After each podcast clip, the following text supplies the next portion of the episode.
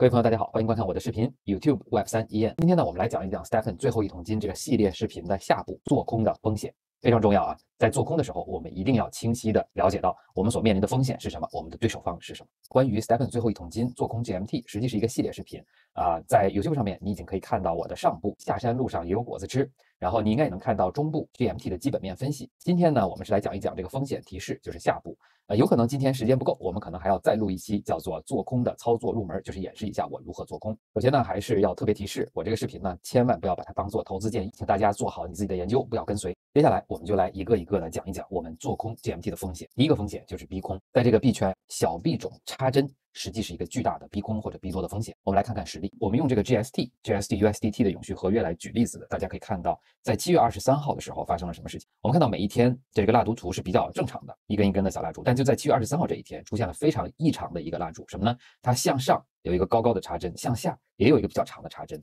这个是什么？这个就是典型的一个用插针来逼空的行为。看这个七月二十三号这一天呢，我们可以看到最低点的信息在这个地方。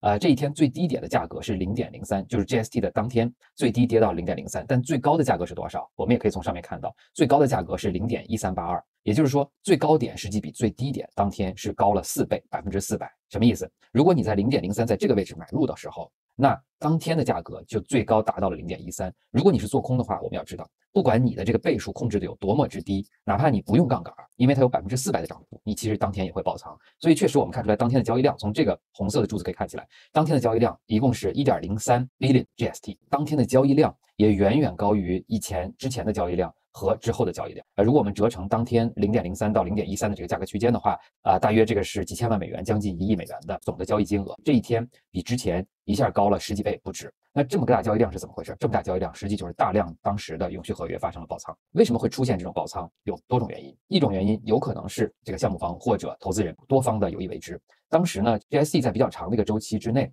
啊，处于一个下跌的趋势。那越来越多的人在下跌的趋势之中，在做空 GST，当天直接这个价格被拉高四倍以后，它也完全爆仓。这个就是一个典型的逼空。呃，如果我们仔细去看这个价格图的话，我们发现这种插针行为其实还是不时发生。，GST 前几天还发生了一次向下的插针行为，向下插针行为意味着什么？它可能是爆掉了一些多仓，对吗？或者说你在低位购买的时候爆掉了一些空仓，这个是 GST 的这个插针的情况。当然，我们回头看 GMT 的时候，我们发现其实 GMT 的插针，我仔细看了一下，并不是那么的明显。像近期啊比较明显的，八月九号，八月九号的时候最低点大概是零点九三，最高是一点零五。我们看出来，即便它有一次插针行为，但其实它的价格变动大概就是百分之十几，也不会特别的夸张，不会出现这些这种四倍的情况。这是为什么呢？其实插针这种情况啊，主要还是出现在小币种上面。小币种它的交易量比较小，整个的交易额比较低，多方他们去操控这个市场价格的机会就比较多、比较大。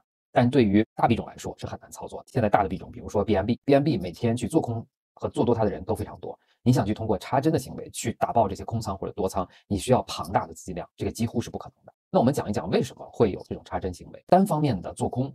会导致这个价格越来越低。项目方和投资人他们有一个维稳的动机。那为什么要维稳呢？我们第二期视频，我们之前的视频讲过，项目方和投资人是有一个非常强烈的动机，把这个项目、把这个币种的价格维持到明年二零二三年三月之后。为什么？因为他们的他们所持有的 GMT 在那个时候开始逐步的解锁，他们可以套现。所以可见啊，空方的对手方其实就是项目方和所有的投资人这些多方。项目方和多方通过插针的行为，想去给空方一个惩戒、一个警示。让更多的人相信做空其实是无利可图，并且冒了极高风险。这样的话呢，就能维持币价的稳定，减少市场上的空方。GMT 呢，它本身并不是一个小币种，所以呃，被插针的风险并不是特别大。为什么说 GMT 不算小币种呢？首先，GMT 现在流通量是有六亿枚啊，它的现在的流通市值有三点七亿、三点七八亿美元。从这个金额和这个数量来说，它并不是一个小币种。我们来看一下它的交易，就过去二十四小时的交易量是六千八百万美金，已经不算是小币种了。它在市场所有的代币里面排名一百零九。另外一点就是说，它不是一个小币种的一个理由是什么呢？是它在多少的交易平台去交易。呃，如果你想插针的话，假如你控制一个交易所，同时呢，这个交易所是唯一的这个这种代币可以交易的交易所，在这种情况下，其实你是比较容易去操控一个币的价格。但是如果一个币在大量主流的交易所全都在交易的话，那我其实想告诉你，你想操控一个币的话，那是非非常难。这个 GMT 它的这个现货交易，其实你看。基本上主流的交易所全都在，然后我们再看它的 perpetual，就它的永续合约。应该来说，所有的主流的交易所它都在交易。这些交易所它的价格呀都是零点六三，怎么实现的呢？当一个交易所和另外一个交易所存在价格差的时候，这时候立刻会有交易机器人，自动化的交易机器人会做这个跨交易所的这个啊套利行为，就是它会从低价交易所买入这个币，然后转移到高价交易所，在高价交易所卖出，然后去拉平这个交易所的价格差。在这种情况下，就意味着全网的交易额等于你在某一个交易所所要面临的交易额。如果你想操控这个币的话，你不是说要在一个交易所去操控它的价格，而是要操控全网价格。所以，作为不管是项目方还是投资人，想去操控这个币的价格，想去稳定这个币的价格，或者想去甚至更极端那种插针的方式去打包空仓或者多仓，是非常非常难的。现在每天的全网交易额是六千万，对比来说，GST 只有两百万。虽然说我们考虑到这个交易量里面含有跨所的这个这个跨交易所的这个套利机制，但实际交易金额我们就按百分之十算的话，每天可能有六百万美金的真实的。那这么多几百万美元，你想去控制它，而且控制到比较长的一段时间，你是要掏出大量的真金白银。在这个情况下，我认为逼空和逼多的风险不算太高，但是你要注意避免小的交易所。我们知道啊，这个交易所尤其是永续合约在做空的时候，可以用非常非常高的杠杆，一百倍杠杆也可以。意味着什么？如果这个价格上涨百分之一。你会立刻爆仓，因为上涨百分之一乘以一百倍的杠杆，相当于已经上涨了百分之百。我觉得我们要控制好杠杆的倍数和留足安全垫。所谓留足安全垫，就是留足足够的保证金。那举例子，假设极端情况，我们认为 GMT 日内有上下百分之二十，总共百分之二十幅度的增减的话，如果你是五倍的杠杆的话，你是不会爆仓的。GMT 呢？假设我们是日内上涨，这个最低点和最高点是百分之二十，应该来说，对于 GMT 这么一个比较大的币种来说，百分之二十是算是比较保守的一个测算方式。如果你小于五倍杠杆，你是不会爆仓的。但你如果更保守一点，假设你当天有百分之三十三的上下波幅，如果你用三倍杠杆的话，仍然是不会爆仓。在购买的时候呢，要注意分仓挂单。去做空的时候，你可以在现价买入，为了避免你买入的价格偏低，你可以比如说当价格上涨百分之二十的时候，再委托一单做空；上涨百分之三十三的时候，再多委托一单做空。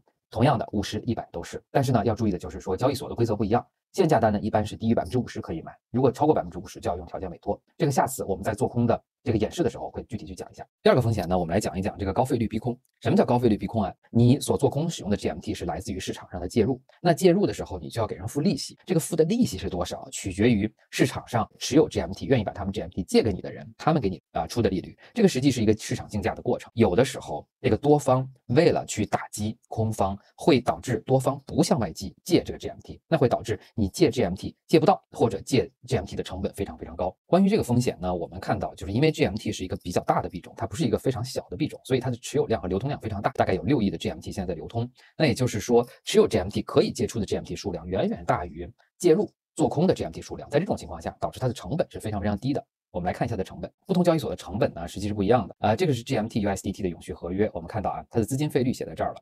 这个是负的零点零一，百分之负的零点零一，背后呢还有一个时间倒计时，这个什么意思？这个费率啊是指的是每八小时，所以每天的费率你要用这个数字乘以三，啊，这个乘以三呢大概就是每天零点零四。资金费率为正，则多方支付空方费用；如果为负，则意味着空方支付多方费用。意味着现在不是负的零点零一三，一天是零点零四吗？意味着空方每天要向多方支付零点零四的。百分之零点零四的资金费率，应该来说一天啊，百分之零点零四还是一个非常非常低的费率了，说明 GMT 现在啊，实际啊做空 GMT 还没有形成一股大的气候啊，或者说这个 GMT 愿意借出 GMT 的多方啊人数非常多，他们呢只要赚一个很低的费率，他们就愿意把它借出了。但是特别提醒大家呢，就是一定要关注这个资金费率的成本，这个资金费率成本是波动的，也有可能下一个八小时它就会涨到零点一或者更高。在这个做空人数非常多，尤其是随着价格变化，做空人数有的时候多，有的时候少，对于它的这个费率变动是非常。快的，我们接着来说下一个风险，就是项目方提升 GMT 的功能性。我们知道 GMT 本身啊，它还是游戏里面的一个功能代币，它在游戏里面的功能越多，那需要的 GMT 这种需求就会越多。那需求越多，如果从游戏里面通过挖矿、通过打金获得的 GMT 不够的时候，那就意味着一定要有人去市场上去购买新的 GMT。那这只股购买 GMT 的力量就会把价格逐渐的抬高，所以我们要注意项目方到底赋予 GMT 什么样的功能。应该来说，功能越多，需求越大，价格就越高。但是呢，做一个已经凉凉的项目，现在基本上没有太多的新用户增长。如果你去关注每天的 Twitter 账号数量，还有 Discord 账户数量，每天其实都在下降。那在这么一个凉凉的过程当中，就是项目方开发再多的新功能，也很难重新唤起一个已经衰退的和大家已经失去信心的项目。在这种情况下，你单纯的增加功能，不能导致最后的需求上涨，因为。没人用了。GMT 我们知道它一直以来还有一个通缩机制，但是通缩机制发展到今天，其实它的作用也非常的微弱了。说到通缩机制呢，我们可以回到这个 Stepen 的官网，我们可以看到 GMT 的统计，这一周 GMT 一共 release 了，就是说通过挖矿啊释放出来了八百六十万的 GMT，但是实际呢 burn 就是消耗掉的 GMT 只有五百四十五。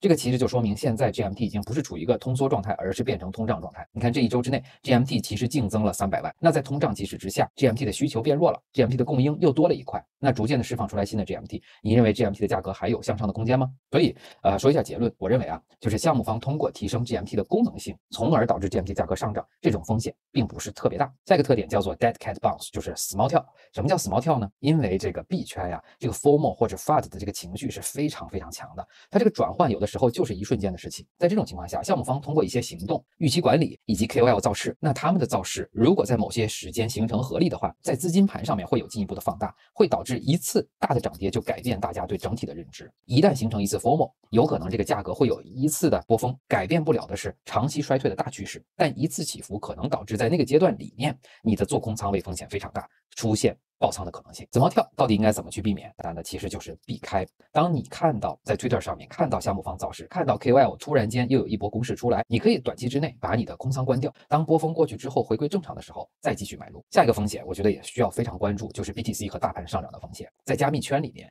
其实大家跟 BTC 都有高度的关联性。如果加密圈出现大盘上涨，BTC 上涨，在这种情况下，GMT 实际会被带着水位共同上涨。但对这个风险呢，我的判断是这样：现在。整个加密圈熊市的预期是不变的。有些比较悲观的人觉得熊市至少还有两年到三年，比较乐观的觉得今年也铁定没戏，明年不好说。所以我觉得 BTC 和大盘上涨导致的做空风险应该也是有限的。再下一个风险就是回购，回购我承认是真正的大杀器。如果项目方说好，我从我的利润，对吧，三亿美元也好，四亿美元也好，我从我的利润里面拿出钱来直接回购 GMT。你觉得 GMT 会不会涨？那显然会涨，有可能花拿几千万美元去回购 GMT，立刻就能把这个游戏的这个人气带起来，把价格带起来，带起来之后形成 FOMO，大家就更大的资金就追逐着你的这个趋势，直接就把这个价格炒到更高。这个大杀器会不会真的影响我们这些呃做空方呢？我认为啊，不可能。为什么？二季度的时候，七月份初的时候，我们还有一点点担心，那项目方会不会通过回购去打爆空方？现在七月份项目方的做法之后，我们看到项目方仅仅回购了多少啊？六百万美元，而 Q 三呢，到了三季度的时候，项目方自己都赚不到什么钱了，那 Q 三的利润再去回购就更没有意义了。我们来看一看项目方在七月十二号，就是二季度结束，他们在 Medium 发的官方的一个公告，就是 Stepen 去公告了他二季度的利润以及他的季度 GMT 的回购以及燃烧方案。我们看第一段，二季度的时候，Stepen 一共产生了一点二二点五亿美元的利润，但我们要注意啊，这里面仅限是 Platform Fee。平台费用，我们要注意啊，这个项目方呢，其实玩了很多的文字游戏。什么是 platform fee 呢？我们看到在白皮书里面，tax and fee system 里面说了，platform fee 是百分之二的这个收费，百分之四的收费叫什么呢？叫 royalty fee。是我们在交易鞋子的时候，我们付了百分之六的费用，对吧？百分之六是什么？百分之六里面百分之二是平台费用，百分之四是 royalty 费用。那就意味着什么呢？其实通过这儿，如果我们倒推的话，Q 二。百分之二的这部分费用就一点二二亿美元，那另外还有百分之四的费用没算进来，加在一起，二季度利润是多少呢？三点六六亿美元，这个是项目方自己公布的。那三点六六亿美元，项目方愿意拿出多少去回购 GMD 呢？从这个一点二二亿美元里面，只拿百分之五，也就是六百万美元左右去回购 GMT，并且把它燃烧掉。Royalty fee，另外那个二点多亿美元不算，只算一点二二亿美元这个 platform fee。而且只算这个一点二二亿美元里面的百分之五用于回购，这样贻笑大方。那回过头来啊，我们说二季度是这个项目赚钱最多的一个季度，赚了多少啊？按照刚才推算，三点六六亿美元，三点六六亿美元花了多少钱回购啊？六百万美元。这说明什么？在项目方最大方、最有钱、最财大气粗的时候，仅仅从自己兜里赚到的钱里面拿出了六百万去回购。那 Q 三。项目方已经衰退成这个样子，项目已经衰退成这个样子，只剩仨瓜俩枣，你还担心项目方能拿出更多的钱去回购吗？回购虽然是大杀器，但是看到项目方现在的格局和项目方现在的这种决策，我不觉得回购是空方现在面临的一个巨大风险。讲到最后一个风险，就是呃项目方推出其他的革命性产品。如果项目方能开发出来各种革命性的产品，像他所说这个路线图我们看到，像他所说啊，他之后会有这个 marketplace NFT 的 marketplace，他能不能做一个像 OpenSea 一样，像 Magic Eden 一样的 NFT 交易所？如果能做出来，那当然了不起。接着，它的这个 social product，它的社交产品能做出来，那当然了不起。如果能做出 Web 三的微信，做出 Web 三的微博，啊，那我相信它一定还有它的这个价值所在。之前这个游戏虽然已经发布了这个 Door，不知道是不是这么念啊，交易所，但我们知道这个交易所实际上就是把游戏里面的这个交易。挪到了自己的平台上去啊，相当于对它的这个用户进行了二次收割。你说在市场上，在游戏之外面向市场，有多少人会用你的多尔去做交易呢？我其实深表怀疑。但后来的 NFT 市场、社交市场，如果真能做出来的话，我真的不怀疑。但问题是，你真的能做出来，并且能获到客户吗？每次 Step 在升级的时候，都出现重大的这个升级事故，经常在一天或者甚至几个小时之内不能交易，对吧？不能转让。